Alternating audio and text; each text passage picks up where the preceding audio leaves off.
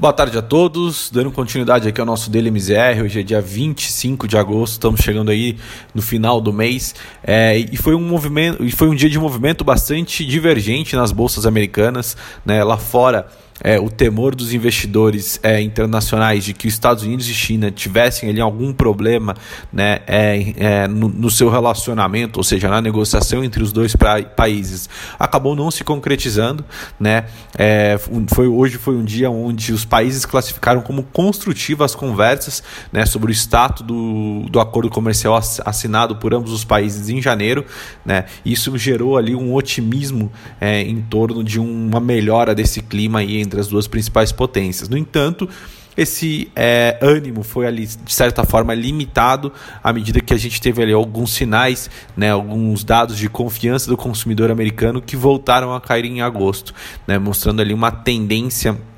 é, preocupante em relação à retomada do, dos Estados Unidos. E aí isso ficou bem, bastante refletido nas bolsas. Né? À medida que a gente vê o Dow Jones, que é uma bolsa que tem ali é, um peso maior da economia real, ou seja, mais indústrias ali que compõem o seu índice, fechou o dia em queda de 0,21, enquanto o S&P e a Nasdaq, que são empresas que têm ali têm se beneficiado bastante ali desse, dessa parte mais de tecnologia, fecham um dia em alta ali, registrando é, novos recordes. O S&P avançando 0,36 e o Nasdaq subindo ali 0,76 também. É, e aí quando a gente vem para a bolsa brasileira, aqui no Brasil, é, esse, o, o, sem ali um, um, grande suporte também, a bolsa, o Ibovespa tem patinado de certa forma e fecha, e em queda ali, né? Então ainda sem um grande driver, sem uma, uma grande solução em relação à questão fiscal do Brasil, sem notícias locais para darem ali suporte é, para a Bolsa Brasileira novamente voltar ali para uma tendência de alta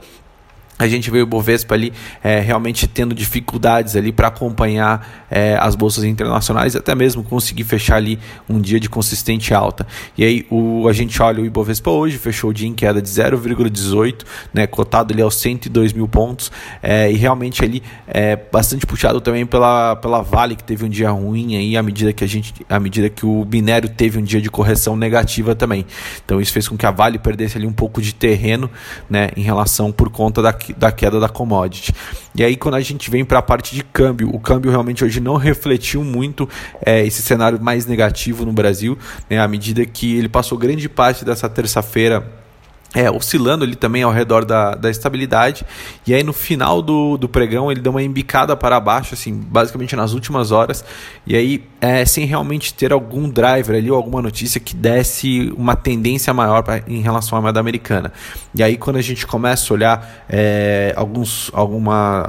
alguns analistas de mercado dizem que isso pode ter acontecido muito pela entrada de um fluxo pontual de recursos, né? Ou até mesmo pela desmontagem de alguma posição é, de algum fundo, de algum grande investidor vendido na moeda brasileira ou até mesmo a própria combinação dos dois. E isso fez com que a, a moeda brasileira ganhasse ali terreno, ou seja, se valorizasse 1,14% em relação ao dólar e fechando ali aos R$ 5,52. Então realmente mostra ainda